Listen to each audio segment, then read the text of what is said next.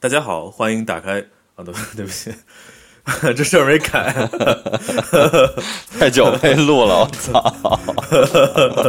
打开，重来，好，三二。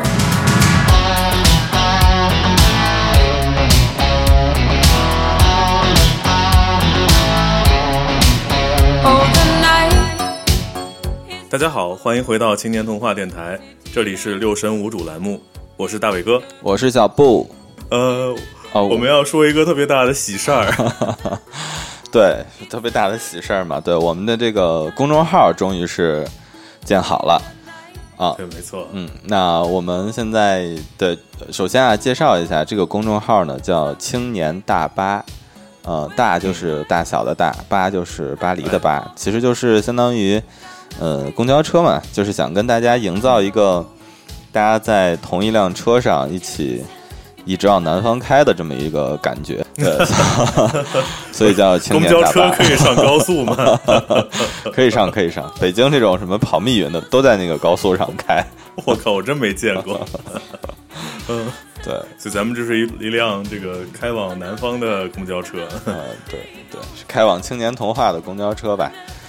嗯，我们这个公众号的规划呢，其实，嗯，主要还是希望增加一个能够播放我们内容的平台，嗯，所以呢，可能会在每一期我们节目更新的时候，也会在公众号上进行一个推送。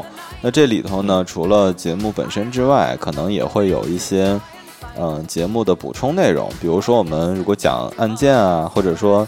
嗯，讲一些什么故事的时候，可能有一些需要补充的，不管是图片也好啊，或者说，呃，参考的资料也好啊之类的，都会在我们的公众号更新啊。那另外呢，我们的节目当中涉及到的歌单也会在我们公众号里头呃写出来，因为好像有一些平台，我们写了歌单之后，这个节目审核通不过，是吧？对，这是最大的问题。对对对对，有很多的歌手，嗯，他并不能出现在我们的简介里，或者有些作品。我们选的都是些什么作品啊？真是。对，反正这些内容都会更新在我们的公众号里。那另外呢，我们在。作为公众号的第一篇内容呢，也做了一个就是我们所有栏目，还有包括电台的一个介绍，包括主播的一些呃这个介绍的信息。那如果大家 哎，那个是精华，哎，对，那个是非常精华、非常精彩的内容。当然，大家如果呃懒得去刷那个列表的话呢，也可以呃在底下的菜单栏去呃这个点击呃关于我关于这个天天童话之类的这些按钮，就可以找到那一篇啊。哎，我提前露个，提前泄个密，这个大家一定要知道。就我们，如果您之后读到我们的所有主播的二次元形象，这一定要记住是小布拿 PPT 画，这个太牛逼了，实在是，我愿称你为 PPT 之神。对，就是如果是对，有一天你的墓志铭上会写个 The King of PPT。人家都是 P P，人家都是 B B King，我是他妈 P P T King，对对对，流行之王。对，今天我之所以讲这个呢，是希望如果有一天我们这电台确实还是没法养养活我们自己的话，希望就有缘的一个金主爸爸可以去对投资一下你，实现一下你通过比如说学了一身艺术嘛，迈入帝王家，就通过 P P T 这样。啊，对，可以啊，欢迎各位老板带我飞。啊，那我们差不多聊完这个，我们就还是回到今天我们这个六神无主栏目啊。嗯，感觉聊着聊着，确实又变成三杯下肚。对，大家记得关注啊，青年大巴，大小的大，巴黎的巴。啊，对对对。那我们今天还是六神无主啊，我还是介绍一下我们今天要聊的这些东西啊，灵异这一方面的内容，就可能真实的遇到鬼或者怎样这些事情呢，其实做的人很多。然后我们后边呢也会在药师有时间的时候，请他来跟我们讲一讲这些事情。那我们在这个今天的这个节目当中，包括我们后续会做的这一条方向上呢，其实是跟大家聊一聊中国的志怪小说，就古时候的这些，包括像《聊斋》里头的这些故事。《聊斋》当然大家都非常熟悉了，就可能说起来古时候的鬼这个志怪小说或者鬼故事，大家第一印象都是《聊斋》，但其实呢，这一个类别的书其实非常多。除了《聊斋》之外，还有比如像《子不语》，甘宝写的，然后《搜神记》，呃，哎，对不起，《搜神记》好像是甘宝写的。然后《太平广记》《阅微草堂》《阅微草堂笔记》，这是纪晓岚写的啊，还有什么《酉阳杂俎》等等，这些其实非常多。嗯嗯，所以其实你看它，它是一个怎么说呢？就是鬼故事这种东西吧，可能不光是我们现代人感兴趣，就古时候人也非常感兴趣。包括像纪晓岚这种大文化人，也在写这些 报刊读物，对吗？嗯，是。所以其实我们在这一类的故事当中，当然也会分很多不同的这个呃门类来跟大家聊这些啊，因为我们会发现有非常多什么狐仙啊，或者说妖怪啊之类的，这个我们都会后边整理出来跟大家聊。今天想要聊一个特别有意思的内容方向，就是所谓砍头不要紧，这个 听起来也是玄而又玄哈。确实，对，因为。我前两天在回看那个《哈利波特》，哦，它里头有一个那个差点没头的骑士，所以我我就后来也在想说，有很多类似于这样的所谓砍头的故事啊。然后呢，对我就特意的又回去在一些啊《子不语》啊等等这些古古书里头啊翻了一下，确实也有搜搜集到了一些新的，我之前。有一些是有名的，有一些是我之前也没有听说过的。那当然呢，还有一些就是真实发生过的案件也存在类似的状况。我们今天呢，相当于是一个大放送吧，就是可能会整理大概四个故事，从神话传说也好啊，不是神话传说，从从这个传说故事也传说故事到我们的这个。一些真实发生的案件啊，都会涉及到法国历史吗？呃，没有没有，对不起啊，我 我没有，我只我只看了国内的。对，我其实因为你这个今天这个名字叫“砍头不要紧”，嗯，我其实特别期待的是你讲一下，比如说路易十六被砍了以后，然后站起来说“砍头不要紧”。我们还是来聊回来，就是今天的话题，当然。刚才聊到的，呃，国外的这个，我们可以再搜集搜集，回头我们可以做一个砍头不要紧二，啊，那太好了，对对对，我们还可以水一期了，好吧，我们还是来讲今天的故事。那第一个故事呢非常有名，干将莫邪，这个啊，这个我讲快一点啊，这个故事大家应该都比较熟悉了，但是这里头呢也涉及到了一个砍头不要紧的环节。啊哦，嗯，那首先呢，干将和莫邪这两这一对夫妇，他们是造剑铸剑的这么一对夫妇，楚国的啊。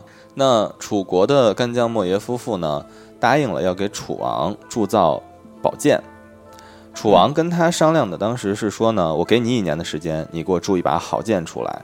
但是呢，我们其实就是所谓匠人精神啊，你不能用一个非常死的 deadline 去卡它。啊，没错，对，所以呢，呃，这个干将和莫邪铸这个宝剑铸了三年才铸成，但是当时的这个楚王呢，他的脾气是非常凶残的，啊，所以干将和莫邪这个宝剑铸好了之后，就要去献给楚王。呃，干将出发的时候就跟他的老婆莫邪说：“啊，我我们知道楚王的这个脾气不好，我花了三年才把剑铸成给他，我去把剑。”这个送给他的时候，他一定会非常生气，他肯定是要杀掉我的。嗯啊，所以呢，他们其实，在铸这铸剑的时候呢，他们花三年铸了两把剑，一把是雌剑，一把是雄剑。哦，那干将呢，就跟莫邪说说那个这样吧，我把雌剑献给楚王，雄剑你留着。嗯，因为我这一去一定是会被杀死的，所以呢，你也不用等我。这个时候，干将的妻子已经怀有身孕了。嗯，干将就跟他说：“你啊，到时候看一看，如果生生的是一个女孩，嗯，那这件事情就算了。哦，如果生的是一个男孩，长大了你就一定告诉他，出门望南山，松生石头上，剑在其背中。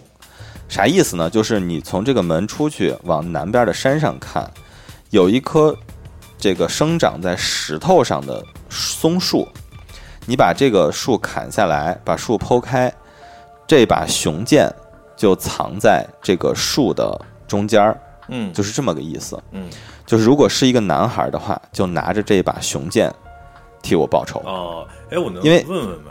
就是嗯，就是为什么女孩就不用复仇呢？你看啊，有一个古诗，他说的是楚王好细腰，你你生一个女孩，你你那个腰稍微练细点儿，楚王没有防备，你一剑刺死了，不就报仇了吗？然后呢，交代完这些后事之后，干将就背着这把瓷剑就出发了。嗯干将带着这把瓷剑来到了楚王面前，楚王自然当然非常生气了。嗯楚王说：“我就给你一年时间，你好像三年时间给我背一把剑过来。”但是楚王看到这把剑的时候，确实是一把好剑，嗯毕竟花这么长时间，对吧？嗯楚王本来呢还是比较，就虽然生气，但是这把剑确实是好剑，他本来是想宽恕干将的。哦但是这个时候啊，就有一些身边的这些坏人就跟楚王说：“说你不知道，他铸的这个剑有两把，一把雄的，一把雌的，哦一把公的，一把母的。嗯对，这个雌剑被带来了，雄剑就没有带来给你，嗯他就忽悠你。然后楚王就这一听，当当然更生气了，对吧？嗯就把干将杀死了。哦对，把干将杀死之后呢，这个我们看莫邪这边啊，莫邪果然生了个小孩儿，嗯名字叫赤，啊，书上记载叫赤。哦鲁迅先生写过一篇干将莫邪的小说，嗯管这个孩子叫眉间尺，就说他眉毛中间很宽，额头很宽，有两个眉毛中间有一尺那么宽，哦，大概就是，对，我们就还是用赤的这个名字来讲这个故事哈。是那个赤红的赤对吧？对，赤红的赤。嗯这个赤呢，慢慢长大，他一边长大就老是问自己的母亲，就是说我爸爸到底在哪儿啊？哦他妈呢就一直没有跟他讲，一直到赤长大成人，嗯啊，就再一次问自己的母亲说：“你能不能？我已经长大成人了，那你能不能告诉我爸爸到底在哪儿啊嗯？”他母亲呢就哭着把干将制作宝剑啊给楚王献剑，并且被杀的这个经历嗯讲给了赤。嗯啊，赤听完当然非常生气了，就要给他报仇，对吧？哦那母亲就告诉他说：“你父亲临走的时候跟我讲说，这个，呃，出门望南山，松生石头上，剑在其背中。啊，嗯我们住当时住的这把雄剑就在这个地方藏着。嗯你如果要去报仇的话呢，你就带着这一把剑一块儿去吧。那赤呢就走到了这个地方。其实，在南在南山有一个亭子，这个亭子呢，就是亭子四个这个立柱不都是石头，不都是木头做的吗？嗯这个木头放在一个石头的这个底座上，这样撑着这个亭子。嗯赤就看到了这么一个地方，就把这个木头拿下来，把木头剖开，果然这个剑就在这个里边儿。嗯然后呢，他得到了这把雄剑，就要日思夜想的要去向楚王报仇啊就出发了。嗯那是出发了之后，有一天啊，这个楚王在做梦的时候，他在梦中恍惚间看到了一个男孩儿。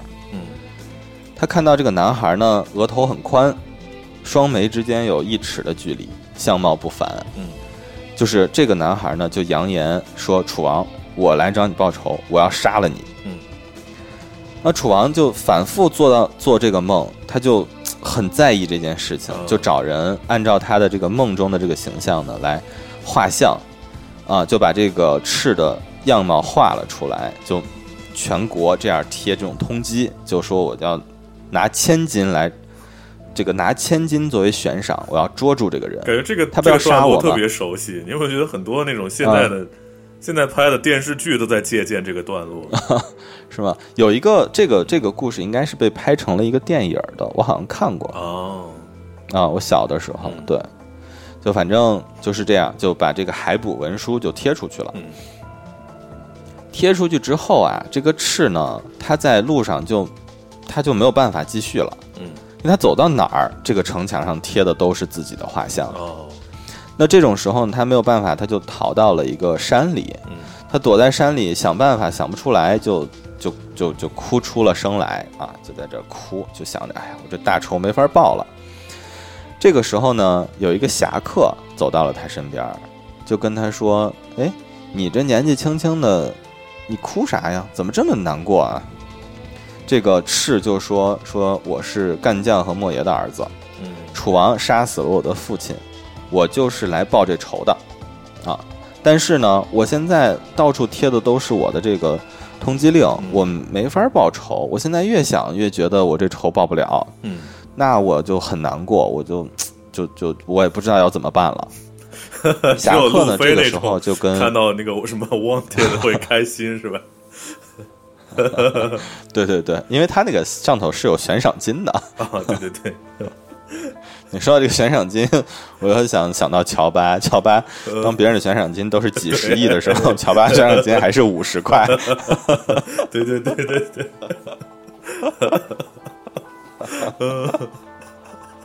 我继续啊，啊，你继续，这个赤就跟这个侠客说自己为什么在这儿哭。嗯侠客呢就跟他说：“说我听说啊，楚王悬赏千金买你的头，嗯嗯、我有一个办法能帮你报仇，嗯但是呢，我不知道你信你你愿不愿意相信我。是，这个是呢就是说没关系，你说你只要能帮我报仇，我怎么着都可以。嗯这个侠客就说呢，说你看啊，楚王现在不就要你的头吗？嗯如果你能把你的头给我的话，我是不是就能到楚王旁边去了？我就能到他身边了。嗯那这个时候，我就能找机会杀了他。嗯赤说：“那太好了，没有问题。你只要能帮我报这仇，你要我什么我都给你。”啊说完，拿着这把雄剑，割颈自刎，把自己的头砍下来，然后双手捧着自己的头和这个雄剑，就直挺挺的站在这个侠客面前，嗯死而不倒。哦侠客接过他的头和这把剑，准备走的时候，这个赤呢的尸体还是站在那儿不倒。那这个侠客呢，就也是感觉到了什么，就转过身来对这个赤说：“你放心，你交代给我的事情，我一定不辜负你，嗯我一定帮你把这仇报了。”嗯说完这句话之后呢，这个尸体才倒下。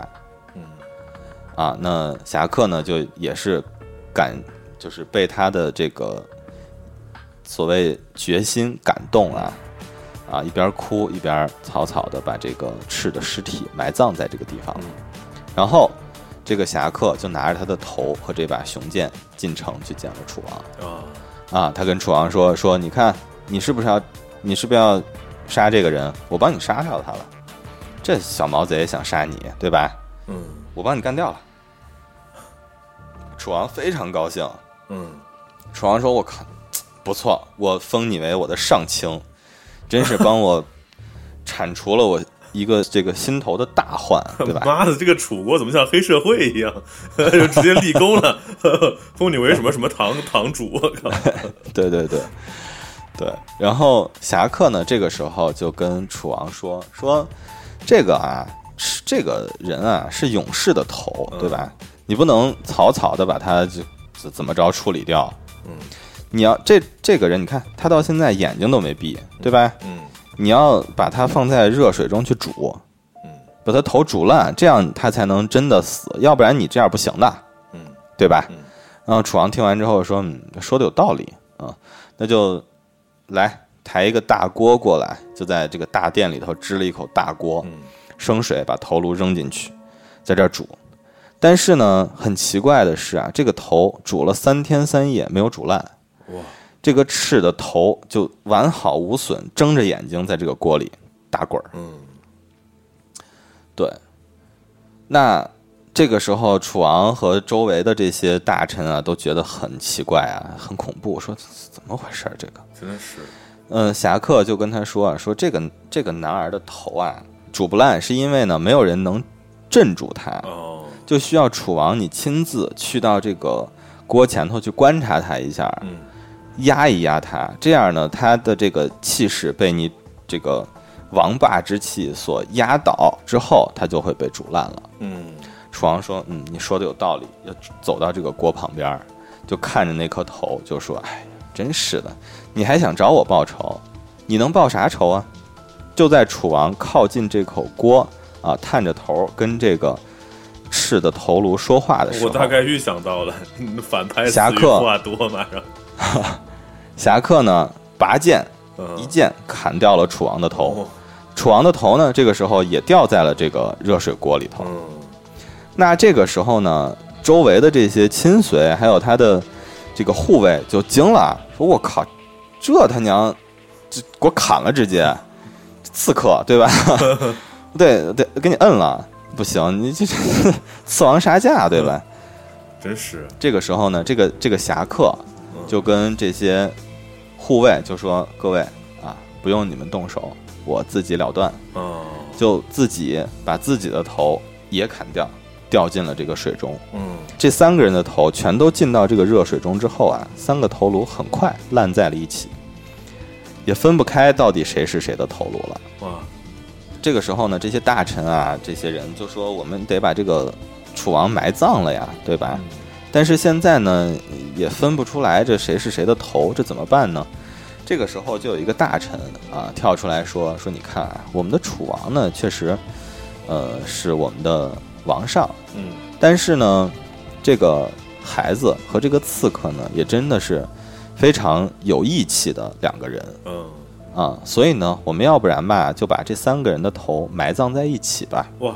啊，大家就觉得说，嗯，也可以，可以，这是也是一个好办法，因为确实，因为那个时候啊，嗯。我觉得那个年代的很多 内容，尤其春秋战国时候嗯。的很多呃很多故事，它其实没有没有好坏，是。就是大家的观点，就是那个年代的很多故事输出的那个观点，其实更偏向于讲所谓仁义道德，嗯嗯，嗯，就是就是不是说单纯的好与坏的二元论，对，对？而且因为它是在中华以前的一个中华正在形成的那么一个风云变化的时代，嗯。对，所以它很多在在后续的那种被呃，比如说秦朝到汉朝一个极大的力量统一思想之前的那种感觉会五花八门一些，呃，自由一些，嗯。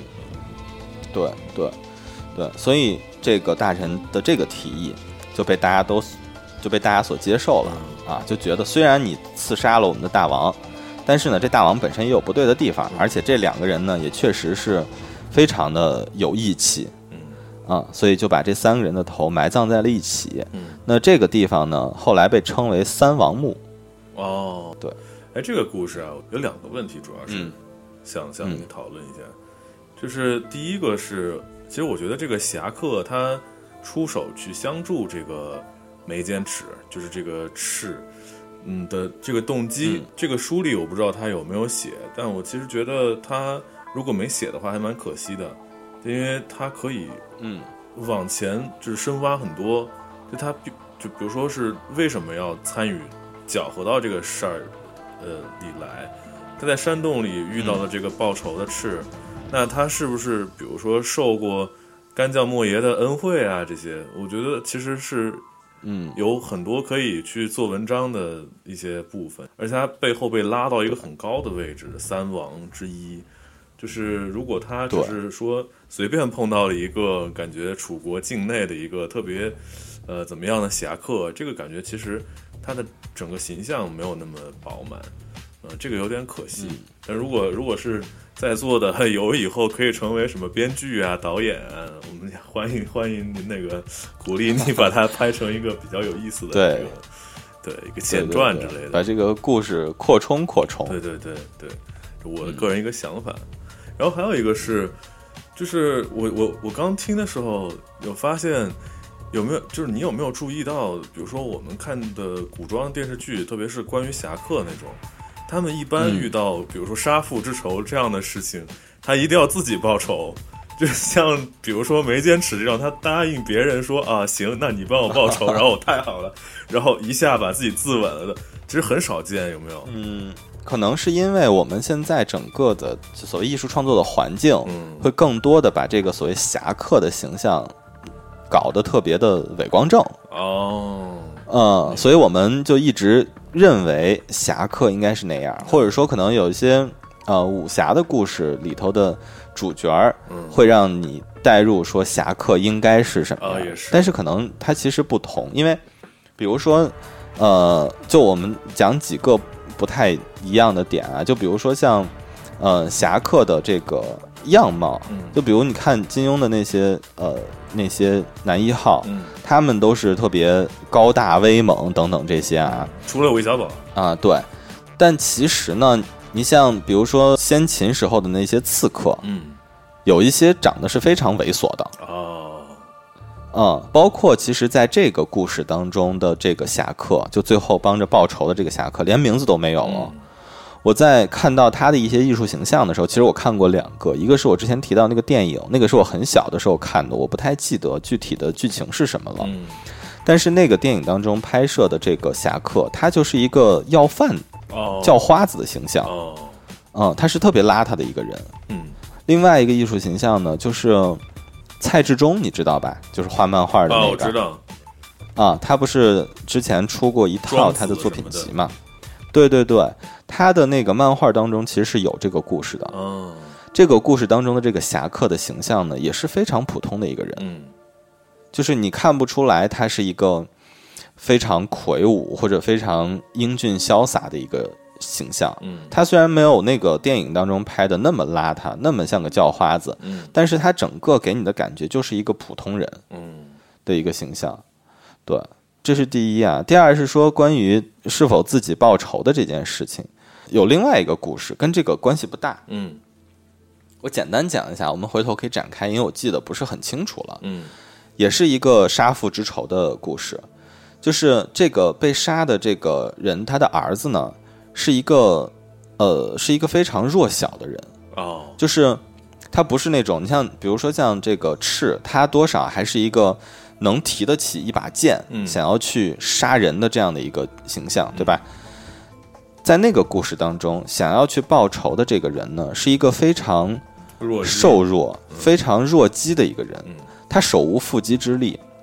那这个时候呢，他遇到了一个一个神神仙，嗯。那个神仙就跟他说：“说我可以给你一些剑啦，嗯。啊，这些剑呢有呃，就是你如果想报仇的话，你要使用这些武器，我可以给你提供。嗯那这些武器每一个有每一个的优势和这个劣势。嗯他就是首先他就问你想要怎样报这个仇？是这个报想要报仇的这个人就说，我就想把这个杀父之仇的这个人手刃掉，我就杀掉他嗯啊。那那这个神仙呢，就先给了他一把非常重的大剑，啊就说你要是用这把剑，可以一一剑斩掉他的头。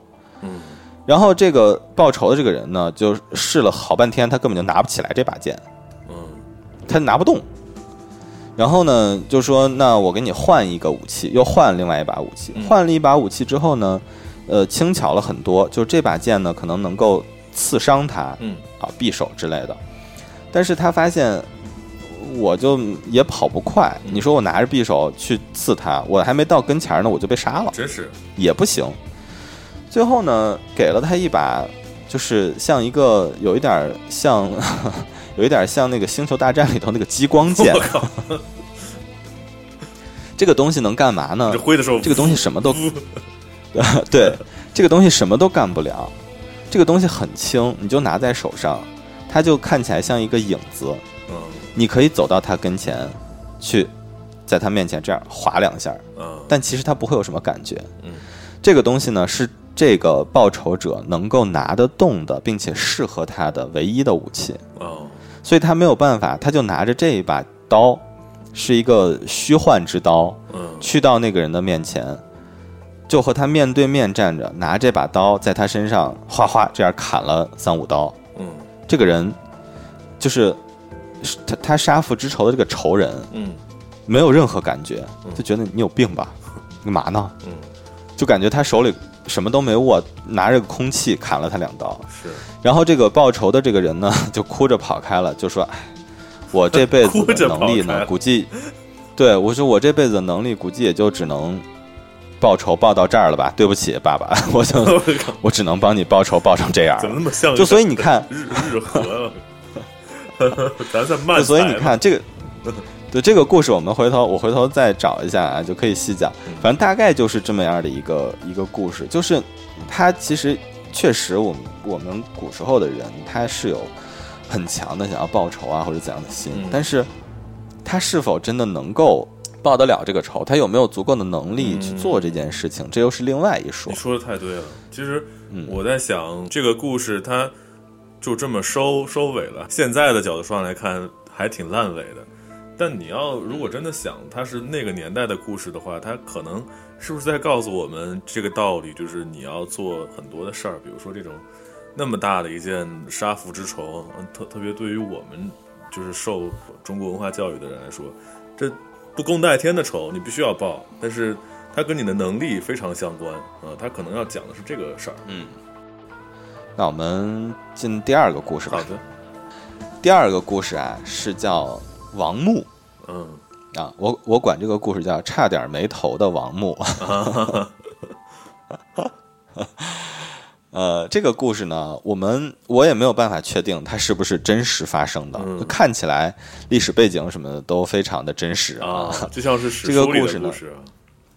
对，嗯这个故事讲的是唐至德初年，那就是安史之乱的时候。嗯嗯，唐朝呢有一个将领叫任鲁民，嗯，还有一个部将叫王穆。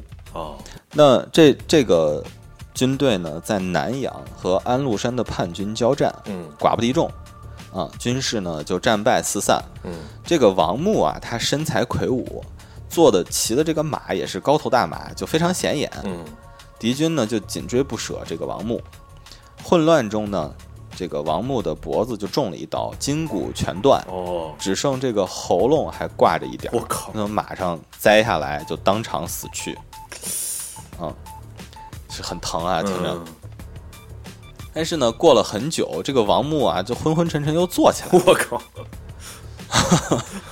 他就感觉这个天旋地转、嗯。啊，就坐起来就哇，就就不知道自己在哪儿。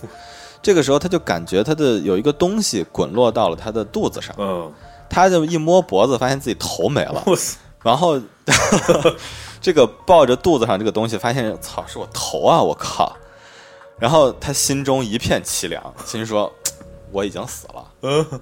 但是 随即呢，他就摸到这个血啊什么从脖子就露出，但是这个时候他既然手里捧着头，他又好像嗯感觉自己仿佛又还活着，他就说我把头安上试一下吧。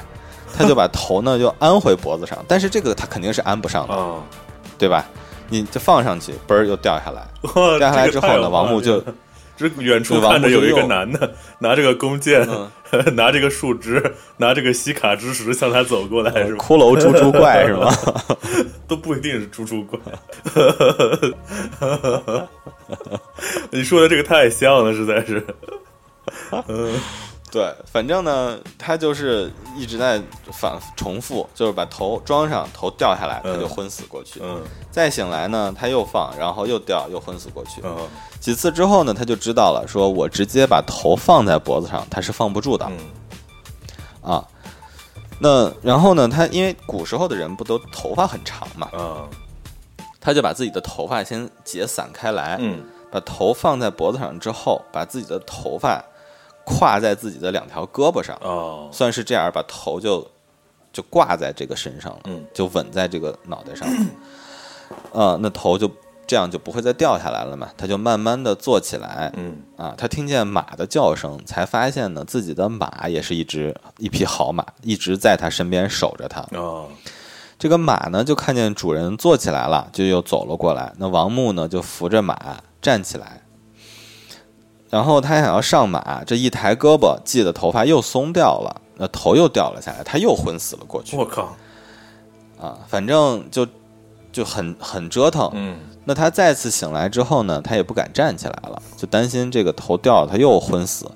他就想说：“哎呦，这个马呢，要是能趴下就好了，我就好上马了。”嗯结果果然，他这么一想，马就趴在了他身边，他就挪着这么错着，一点一点错着错着，就爬到了马的背上。他两个手就这样扶着自己的头，也不再往身上勒了，就扶着自己的头，马就很艰难的这么站起来，驮着王木，慢慢的行走了四十多里路。嗯啊，那因为之前这个战斗不是寡不敌众嘛，嗯王木的这些部下都被打散了。嗯就跑的到处都是。那战马驮着王木呢，在路上就遇到了自己部下的十来个士兵，正在一起跑路呢。看见王木呢，真是又惊又喜又害怕。他这这死没死啊？这到底是？我还以为是碰到了十几个也是骷髅，开了个营地 烤这个海拉鲁鲈鱼是吗？对。嗯。然后这几个士兵呢，就赶紧扶着王木到旁边附近的这些村子里去休息。嗯。那在村子里呢，就找到了一个医生，就说：“你赶紧给他包扎一下吧，你别让他头再掉下来了。”嗯。啊。这个医生呢，就给王木这么包扎好了，他的头呢就相当于这样固定在脖子上了，就不会再掉下来了。这个村子呢，距离安禄山的扎营的地方有四十多四十多里地，不是很远。这些人呢，心里呢又害怕，但是又恼怒，又想回去报仇，但是又打不过，就趁着夜色，悄悄绕过了安禄山的营地，回到了这个呃任鲁民的。部队里头，嗯，那任鲁民见到王木也是吓了一跳，就问了士兵的情况是怎么回事啊？啊，问清楚之后呢，也是又惊又喜，就把王木安顿好在这个营帐当中，让他好好养伤，就继续和这个叛军作战。王木呢，休养了两百多天，啊，恢复正常了，就脖子又长上了。我靠！对，但是呢，因为他当时这个包扎的时候啊，稍微错了点位。嗯，所以呢，他留了一个一指多宽的这么一个伤疤。嗯嗯，对，就是也是因为没有扶正，所以他这个痊愈之后呢，这个王木的头啊稍微有点歪。我操！对，但是不管，但是不管怎样，他这个算是长好了。嗯啊，就是头虽然掉了，但是又安上了，就没事了，就变成了一个这个活人啊。我靠！那后来呢？安史对，后来安史之乱被平定之后，任鲁民和王穆呢都是有功的嘛，就上奏给朝廷，给这个王穆安排了南阳县令的这么一个职位。啊，最后最后呢又历任了几个不一样的地方的这个地方官，最后死在了自己的任上。啊，算是一个怎么说呢？好官然后善终的一个故事吧。Happy ending，对对对。你这个故事那个。路易十六听到真的是不知道作何感想。他说：“不行，我他妈站起来以后，不会再也不会有法国大革命，也不会有拿破仑，都是老子的天下。”嗯，他啊，就缺一个那个听话的马，真的是。嗯，对我看完之后啊，我。你说吧，虽然是这个历史背景什么的都非常的，嗯，看着非常的规整，但是这故事怎么听完你不怎么信？反正 我我其实觉得有一种阴谋论，就是这个史官估计。跟王木关系不太好，就看他可能 脖子上有块疤，或者是他脑袋长得不太正，写这种史书来编排他。当然，我们我们就是就是我瞎猜啊，就我我大家对古人还是要尊重啊。对对，而且是一个青史留名的好官儿。嗯，对对。好吧，我们还我们讲第三个故事啊，这上头这一个呢，确实听着有一点。血腥是 是是，呃，对。当然，这个呢，这个据说是一个真事儿，嗯，这个据说是一个案件了。呃，这个故事呢是《清败类抄》里头的一个故事，不是这个坏人的这个败类啊，不是 这个字是败字，就是五谷里头的那个。哦，你认识那个字吗？盒子旁边一个阿尔卑斯山的碑，对，嗯啊，这个这么一个。呃，文献里头的一个故事，这是一个案子。你能讲下这个“拜”是啥意思吗？是一个是一种谷物啊，谷子是吗？它有一点像稻子哦，但现在应该已经没有人吃这玩意儿了。嗯，咱们要现在吃那个的话，也不用去录那个《复仇者联盟》。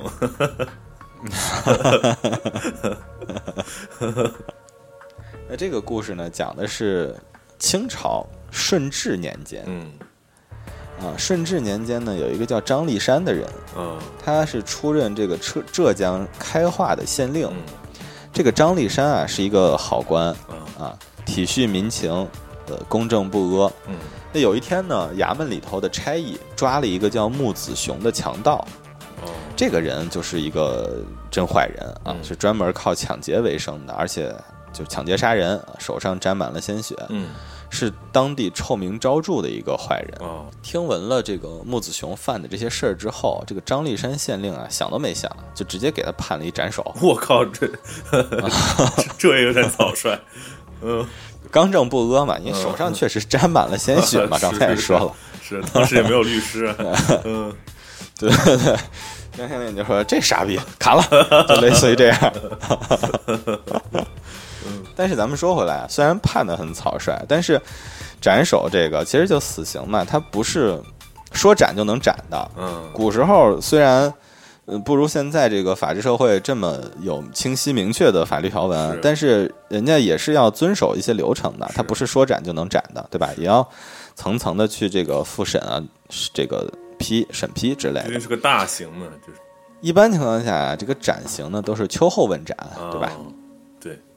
那在这之前呢，呃，各个地方府衙都会把这些卷宗上交给朝廷去批。嗯。啊，就类似于今天最高法院的这个死刑复审复核流程之类的，就类似于这样。所以基本上就是到一定的时间了，嗯。这一波一块儿砍了，就这么一回事儿哦，它不是一个一个砍啊，批量，嗯、批量清理，批处理。对，批处理。那这个张立山准备好材料提交之后，嗯他就就等着上面下达这个斩首的通知嘛。但是特别不巧，就是在他等的这一段时间，张立山的母亲突然病故了。哦那按照当时的习俗呢，呃，这个母亲病故了，儿子需要回家守孝三年嗯啊，这个你是没有办法的，逃不过的。嗯啊，所以呢，张立山呢，就这个时候就没办法，就先把这个工作放下了，嗯就回家守孝去了。哦，丁忧了。但对，丁忧了啊，嗯，但是呢，这个一个县城你不可能没有县令吧，你走了就还有其他的事儿，对吧？是那张立山走之后呢，朝廷就很快就派了一个王姓的官员来接手，呃，这个张县令的工作。嗯啊那没过多久呢，穆子雄的这个砍头的批文就下来了。王县令王县令呢，就这个按照规矩把木子雄给砍了。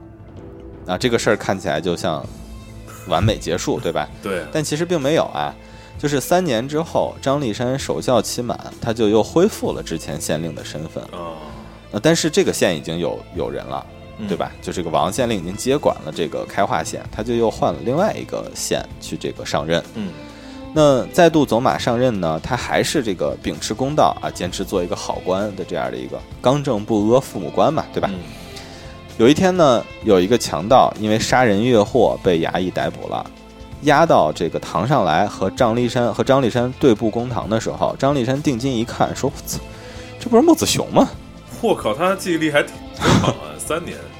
对对，说他们这不是起了，不是不是砍了吗？怎么这么油是你？How old 那 How old are 这？个对，How old are you 啊？怎么回事儿？这个张立山呢，就想着我操，我是不是因为看错了，还是怎么着啊？就嗯走下这个公堂，就检查木子雄身上的伤口。果不其然，在他这个脖子后边儿确实有一个明显的刀痕，哦就证明他之前应该是被砍了。是但是呢，这个为什么又就就头没掉啊？是怎么回事儿？这个张张县令啊，就百思不得其解啊。因为其实最开始他看到他的时候，脑子里肯定有无数个可能性，就比如说，是不是因为呃我从这儿走了，这个王县令在这儿搞的一些什么名堂哦给他放了啊？还是说呢，呃，有可能玄幻一点儿，他是被砍了又复活了，还是怎么着，对吧？但是他这里检查，啊，是不是他的弟弟呀？我真是为了 callback 不遗不遗余力。对请大家一定要去听我们的第十期节目，这个对对，那个非常精彩的一个案子有罪之名，对对对，非常精彩的一个案件。啊，我们说回来啊，嗯这个他检查完之后，发现了他脖子上的这条伤口的时候，那那就只能说明，首先王县令呢没有贪赃枉法，嗯。确实砍他了，嗯。而且呢也没有人替他，这不是一个假的木子雄，确实是真人，那他就很奇怪了啊。所以呢，随着张立山的追问，这个木子雄呢就说出了当年的真相。这个真相特别有意思啊，就是行刑的时候啊，嗯。这个刽子手呢 是个新手，他他这一刀下去呢没砍中要害，我 靠，就只是给他敲晕了。然后呢，等到天黑的时候，这个木子熊又逐渐恢复了知觉，他就从刑场上爬起来，就逃回了家找了一个大夫把他又救救活了就其实没砍掉这个头哦，啊。然后呢，这个大夫精心调养了木子熊之后，他的伤口很快就愈合了。哦，那为了躲避这个风头，他又辗转到了其他的地方。嗯但是辗转到其他地方呢，就狗改不了吃屎嘛。这个没多久，他这个伤好了，但是他也没别的事儿干，他就又干他的老本行。嗯啊但是呢，这个张立山还是觉得有一点问题，就是说他们新手也不至于的吧？你你刽子手再新手，你砍个头都砍不掉吗？不太不太可能啊。嗯这张立山呢，又经过了一系列的回访，找到了他最关键的原因，是因为什么呀？嗯是因为原来开化的这个地方，它是民风淳朴，哦，就从来没有人被判处过斩首的大大刑。哦，就是既然没有人被砍，那这个地方就没有必要养一个刽子手，哦，所以这个地方就不是有不是新手刽子手，是这个地方就没有刽子手。哦，我懂了，所以当时给木子雄行刑的人啊，是村里一个胆子比较大的小伙子，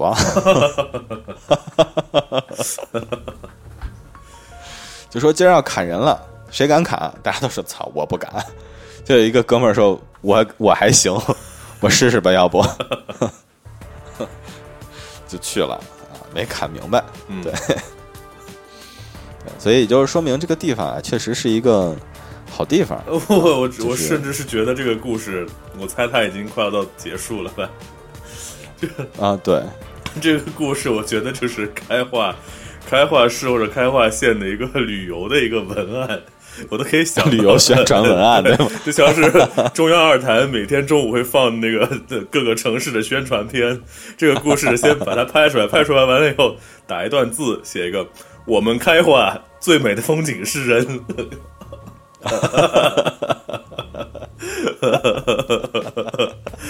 好客开化，对，好客开化。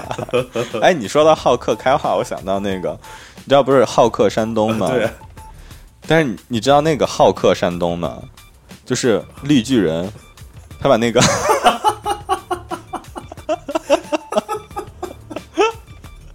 我靠！就是好客山东被 的文案被改成了好客山东。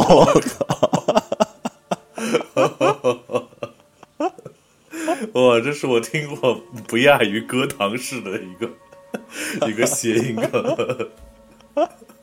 我经常我天天拿这个好客山东跟我媳妇儿说，我说你看你们山东人确实不错，真的好客，我靠。确实，这个这个名字没亏了他们，毕竟山东经常会跟一句“山东大汉”嘛。对，打老虎呢，可不得是好客吗？我靠，真的是。对，反正这个故事就结束了啊，就是，嗯，法网恢恢，疏而不漏。虽然上回没砍成，但这回确实给砍了。哦，所以最后是在开化砍的吗？啊，不是不是，是这个张立山上任到另外一个地方。哦，那果然还是开化的问题，这这个就是为了开，对呃夸夸咱们开化的老百姓。对，我下个假期就去开化旅游。嗯，不错。我们这一期没有接到什么开化的广告啊。但非常欢迎大家各位开化的小小伙伴们给我们疯狂应援，我们也非常荣幸能够认识你们。对对，一路不拾遗，夜不闭户的一个好地方。对对对，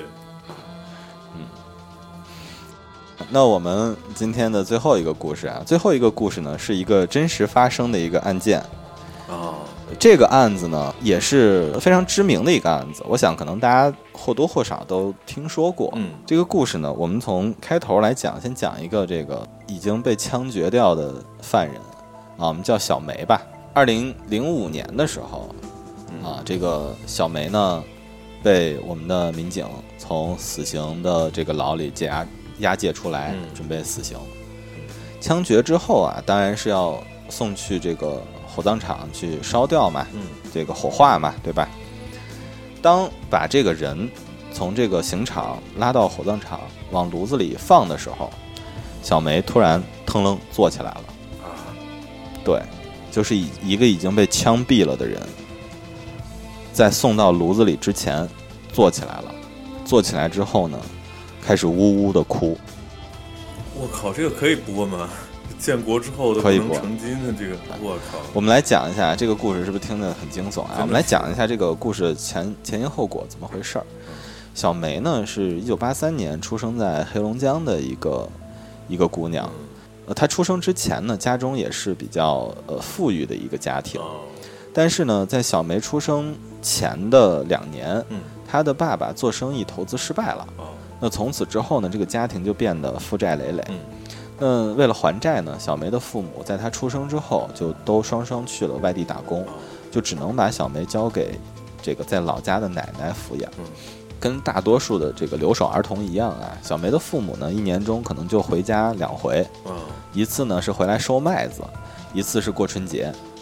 那这两次的这个时间呢，首先这这个阶段都是非常忙的时间。嗯，你收麦子当然很忙了，对吧？是，春节呢，大家虽然说都是在家休息，但是你你要走亲戚啊、串门啊等等这些，哦，它也是一个呃比较繁忙的一个时间。是，所以其实小梅的父母呢就没有很多的时间跟小梅交流，哦，而且呢，春节一般情况下，小梅的父母呢在这个周期之内呢，其实他回家回家过春节的时间也很短，可能就三四天，很快匆匆的回去，然后又匆匆的回到这个城市去打工了嗯，啊。所以呢，就在小梅的童年，其实她很少能感受到父母的疼爱。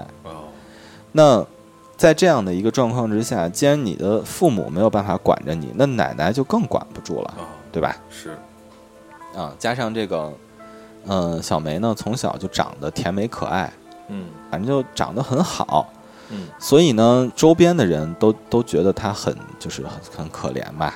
你稍微就是犯个错误啊，或者考得不好啊，掉两滴眼泪或者撒两句娇什么之类的，就大家就觉得，哎，行了行了，原谅了吧，就这样。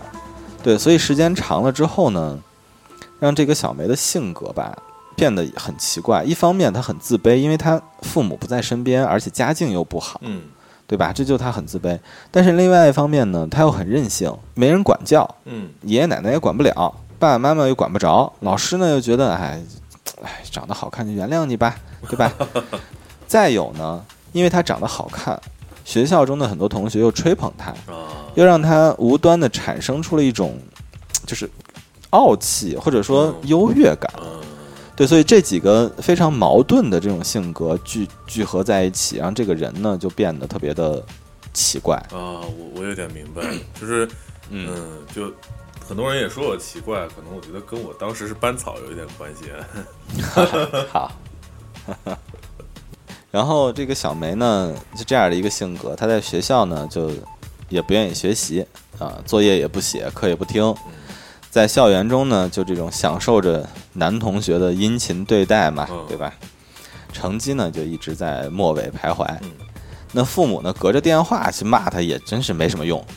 但是你说要回到他身边吧，家里的这个经济条件也确实不允许。是，就这么一直耗到小梅初二。嗯呃，小梅的父母呢就觉得说，哎，确实不行啊，我这样一直都不在孩子身边，嗯容易让孩子走歪路。所以呢，在这个初二下学期的时候，小梅的母亲就回到老家来，啊，来专门的陪小梅读书。但是呢，这个并没有什么用，嗯因为如果你一个父母跟在孩子从小的这个生长的环境当中都没有出现的话，其实就是一个陌生人。对吧？是，你凭什么？你你操！你小的时候都不管我，你现在突然要来管我，我不听你的，对吧？凭什么呀？谁呀？所以小梅本来呢，就对，就过的一个非常，就自己觉得还不错，还挺挺潇洒的一个生活。就突然来一个人要管她，嗯她肯定就觉得非常烦躁嗯啊，所以他就一直在反抗。那母亲的陪读呢，就并没有提升小梅的成绩，嗯啊，呃，反倒这个关系反而还更更加恶化了。那到最后呢，也没有高中愿意接收小梅，因为她成绩非常糟糕嗯啊，就没有考上高中。那初中毕业，年纪确实太小了，还没成年呢，他也没有办法去打工，对吧？嗯那考虑到女儿呢，未来总是要这个工作的，那家人呢就犹豫了再三，就把小梅送到一所这个技校去学习美容美发。哦，嗯，不得不说啊，就是上帝给你关上了一扇门，就会打开一扇一扇窗。在学习文化知识上呢，小梅确实没什么天赋，但是在学习技术上他，确实是可圈可点的。哦，他是他学这个美，对他学这个美容美发这个手艺确实学得很快，哦，而且他手艺还特别好嗯啊。一开始呢，他去理发店实习，啊，靠自己的劳动得来了收入，嗯啊，在自己过生日的时候呢，也可以自己给自己买蛋糕了，嗯也可以自己有钱花了嗯啊。那劳动给他带来了这个收入，让他觉得，嗯，不错嗯，我就能养活自己了，我很开心。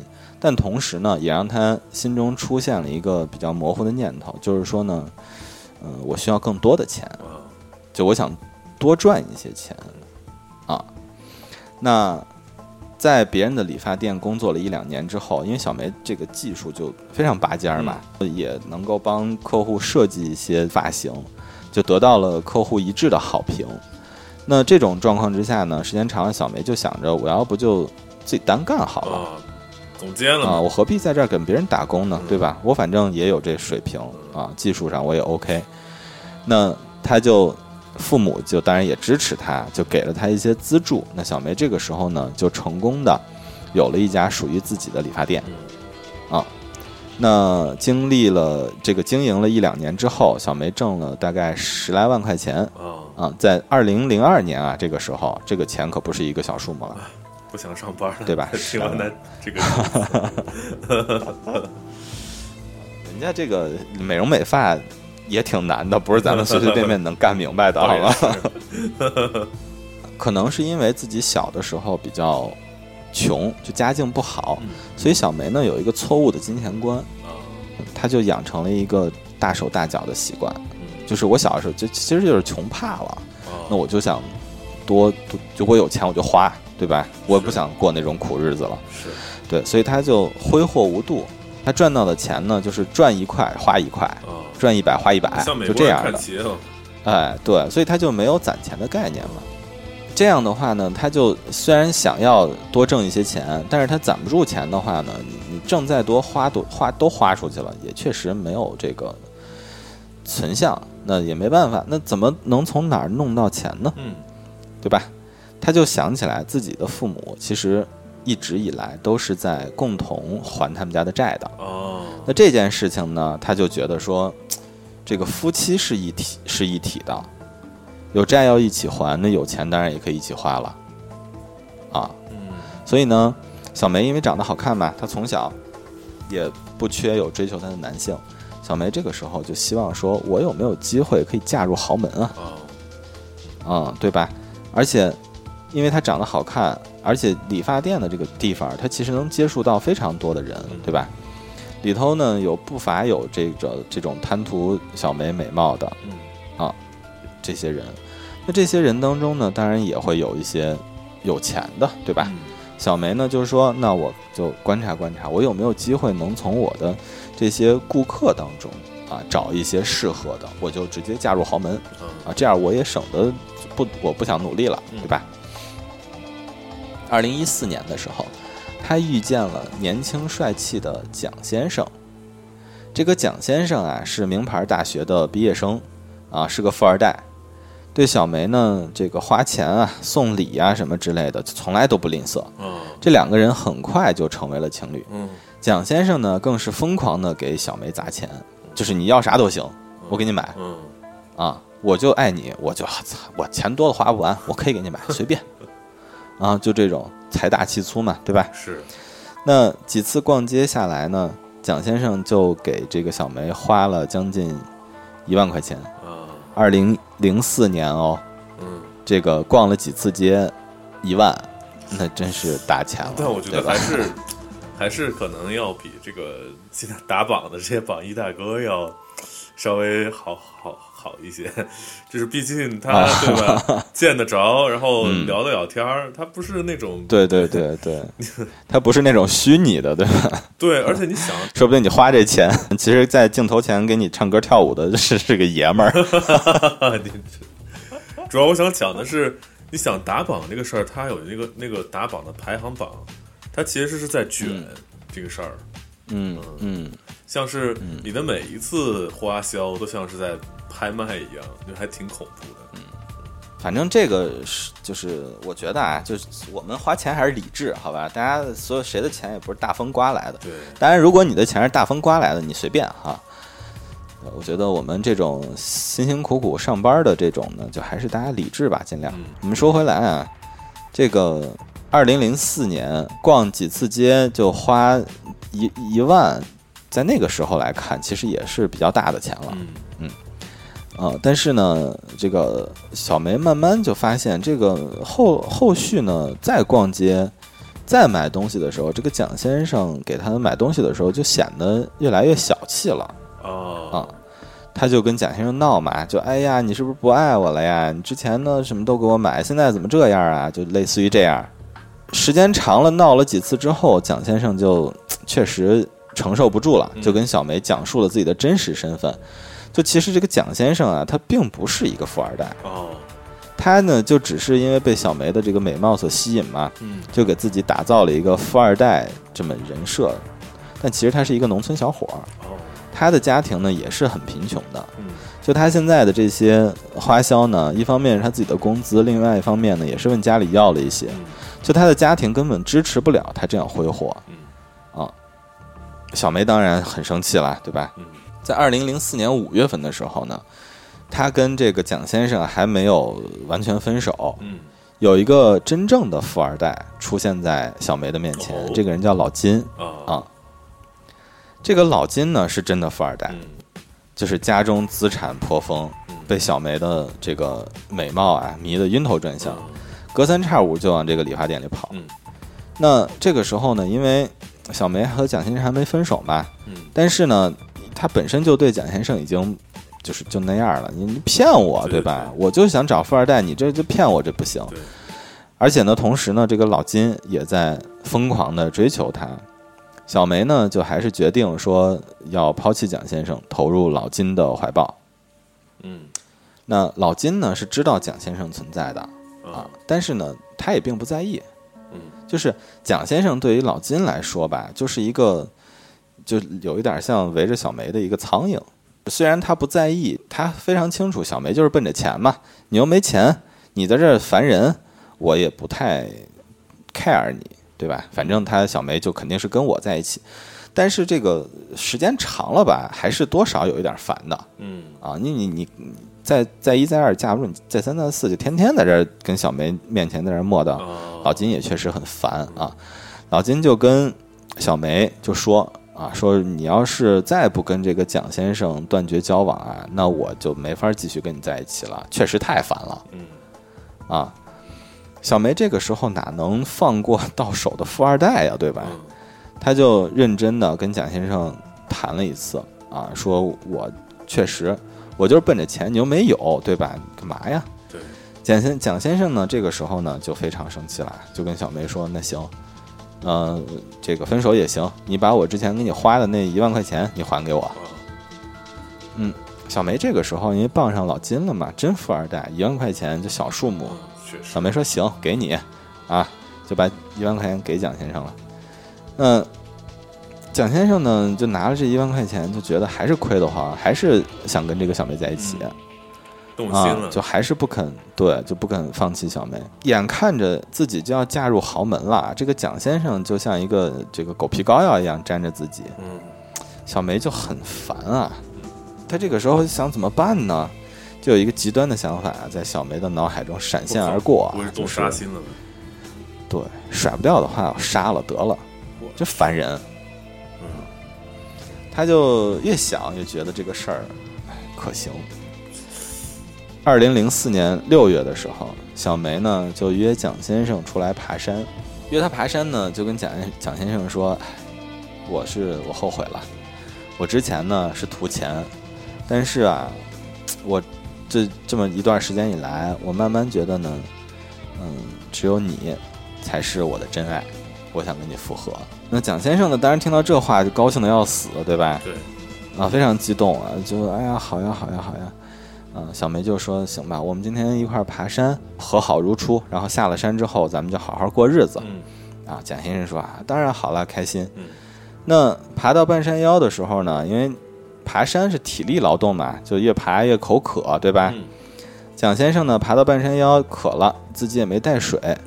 小梅这个时候啊，就给蒋先生递上了一瓶可乐，哦，就说：“你喝这个吧，这是，嗯、我特意给你带的。嗯我知道你可能因为我今天约你也比较急嘛，对吧？你可能也没有带什么水啊，嗯我专门给你带了水，你喝吧。嗯，这要是 B 站的话，那弹幕直接打一个可乐，然后旁边俩书名号。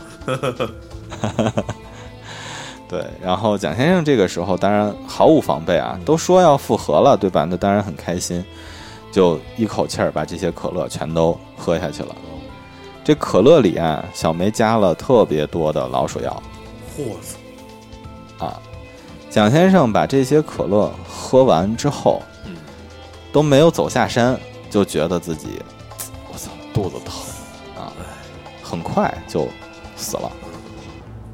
啊，大郎喝药了，对吧？二零零四年十二月二十八日，小梅被判处死刑。其实这个案件呢不难侦破，嗯，对吧？他一个人这么死在半山腰上了然后一检查中毒了，查一下社会关系，那很快就能查到这个是小梅犯的案，对吧？我其实觉得，就这个事儿，像小梅这样，可能前期缺乏了很多的基本的教育之后，她才会对，比如说枉法呀，或者是杀人偿命啊这些事情，他们可能没有太多概念，包括对警方的调查这些，他没有概念。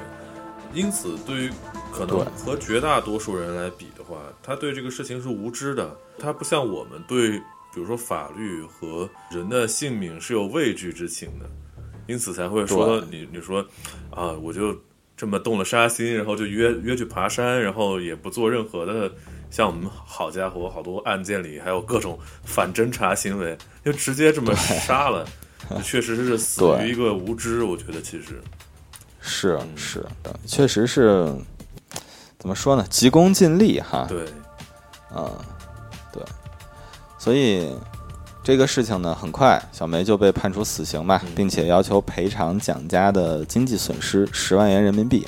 哎，对，然后呢，这个事情呢，就回到我们一开头的故事里了。嗯小梅呢被判处了死刑之后，很快就呃要执行这个死刑。那警察呢，法警把这个小梅从呃这个死死囚牢中提出来之后，在刑场就冲着他给了一枪啊，吃了个黑枣，哦，然后就正常的往这个火葬场运送，要去火化嘛。嗯但是就在这个进火化炉之前，小梅突然坐起来了，就开始呜呜的哭，这所有人都吓傻了哎。呦，我都忘了我们在诈聊尸嘛，这个，对吧？我我都我都忘了我们叫砍头不要紧了。哎，对啊，我们还是砍头不要紧啊，嗯，这是一个真实发生的案件。嗯我们就其实其实这个案件本身不复杂嘛，就还是这个死亡死了之后的这个事情对很很玄妙啊。嗯他就坐起来呜呜的哭，那这个时候就大家都就就吓吓疯了，在当场的人，对吧？嗯那这个时候就有一个胆儿大的法医就走过去，就看，要给他检查一下。检查就你能在那个现当时在现场能看到，因为你知道这个子弹嗯，穿过去它它它会爆炸的，是对吧？所以其实小梅基本上已经是被毁容了。虽然一般这个死刑是从后脑勺往里打，哦，是吗？但是它相当于对是死刑是从后脑勺打啊，那但是它子弹因为有爆炸，所以相当于它的面面部基本上都已经被炸了一些了，就已经毁容了，算是我们就不细讲具体炸成什么样啊，嗯反正很恐怖的嗯啊。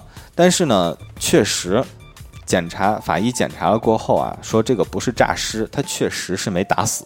哦，因为可能那一枪，呃是没有打中要害，嗯只是把他打休克了。嗯但是呢，在运送的这个过程当中呢，这路上颠一颠、三颠两颠的，就给他又颠醒了。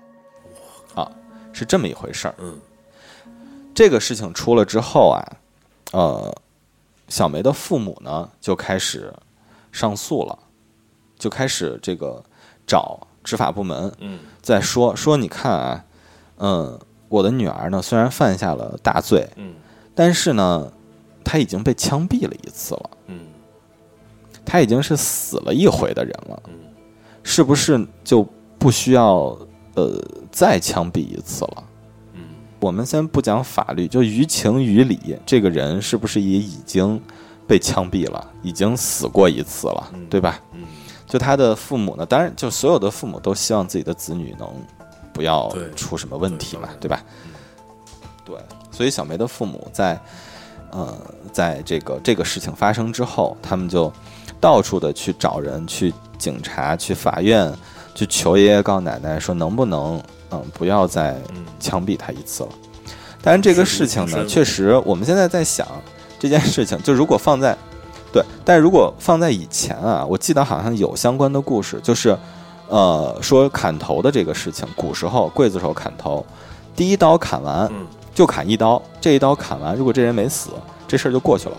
哦是吗？对，哦就砍一刀。其实啊，刚才讲那个木子熊的那个事儿呢，有一点符合这个刚才讲的这个砍一刀的这个条款。就他其实第一刀砍了，但是没砍死，他他就走了嘛，就后续没对并没有追究他。就你你想，一个被砍了的人，按说这个尸体家人收了或者怎样，就是总要有一个后续，对吧？但是并没有出殡，也没有死，没有怎怎么着，就就没有人管了，就相当于我砍你一刀，就是对你的惩罚。具体砍死了没砍死，看命，对吧？后来他再这个被抓捕，被被行刑，那是因为他又犯了事儿。啊是另外的事情要砍他的头，跟上一个事情没关系。哦对吧？哎，啊那照这样来说的话，我靠，我觉得有一个 bug，就是，就按照这个理论来说的话，那开化应该成为所有的囚犯都要逃到的地方，因为在那儿盼他的嗨，话，就永远盼不死。因为咱们开化人实在太善良。了，我们还在给开化做广告。善良一刀，哎你说到这个，我嗯想到一个，我想到一个特别题外的话，啊不是一直在看那个断刀大赛吗？啊？对，啊，蹲下大赛。就是，对我不是一直，对对对，我不是一直在那个 疯狂的迷恋那玩意儿吗？他那个刀做好了之后，是需要经过测试暴力测试的，砍木桩啊，砍钉子啊什么，看那个刃口有没有崩，还有还有砍猪，它基本上每一期要么有一头这个猪肉，就是一整个猪的猪肉，要么就是一整个羊或者怎样在那砍。有一些选手呢，他技术不太好，做的那个刀就可能一刀砍下去，这个肉没有变化，就没有砍没有砍断或者没有砍出没有砍破之类的，弹幕上就会刷善良之刃。我还以为他要刷那个菜刀张小泉。没有没有，张小泉还行。对，就是他只要这个刀没有对对被砍的目标没有什么伤害的话，弹幕上刷的全是善良之刃，善良之刃，善良之刃。我算是知道为什么通变了这个节目。对嗯嗯，OK，我们还是最后把这个案件讲完啊。就是小梅的这个案子呢，呃，当然我们从情理上，或者我们从传统的这种情理上来讲，应该就不用再毙了，因为确实已经枪毙过一回了，对吧？嗯人家死里逃生啊。但是呢，按照法律，呃，死刑执行完之后并没有死，那这个死刑就没有执行完。嗯，这个啊是是，对，所以最后呢，小梅的结局呢，还是说，呃，给他补上了第二枪，嗯把他枪毙掉了。嗯嗯，这个就是人人的最后的公平吧，也不会因为你好看，然后就说啊算了，对吧？善恶终有报，对，嗯，对对，所以其实你知道吗？我不知道是不是因为这件事情的影响啊，就是我我听说现在执行死刑是开两枪的，哦，是吗？嗯，我靠！就我觉得关于死刑这个话题，咱们可以专门开开一个课来讲讲。这个这个是一个特别有意思的话题。当时我还在法国读书，然后有一节课专门在聊这个，它是好像是辩论的课，然后有一个议题就是你是否支持死刑。因为当时的学生像我，呃，还有班上好像一个日本学生，我好像是这样的，然后 大部分是法国人，然后还有一些中东的学生，大家完全来自不太不太一样的文化背景，然后对这个问题吵得不可开交，也不能说吵吧，就非常不一样。但是，所以我觉得，嗯，咱们确实值得去聊一聊这个死刑这个问题。嗯，对对。也敬请期待吧，大家。对，可以，我们刚好可以找一些呃案件，嗯，然后在这个案件的呃故事当中，我们来讨论这相关的一些问题。对，没错，没错。那么，以上就是本期的全部内容了。感谢您收听本期的青年童话，我们的节目会在每周五准时更新。如果您喜欢的话，欢迎订阅、点赞、转发，素质三连。另外，欢迎大家关注我们的微信公众号“青年大巴”，大小的大巴士的巴，有一些节目的补充内容，我们也会通过这个公众号发出来。如果有任何想和我们交流的，不管是投稿、树洞，还是任何宝贵的意见和建议，都非常欢迎在评论区或者在公众号里和我们留言互动，我们会认真阅读和回复大家。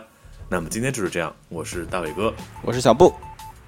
祝大家早安、午安、晚安，我们下周再见，拜拜，拜拜。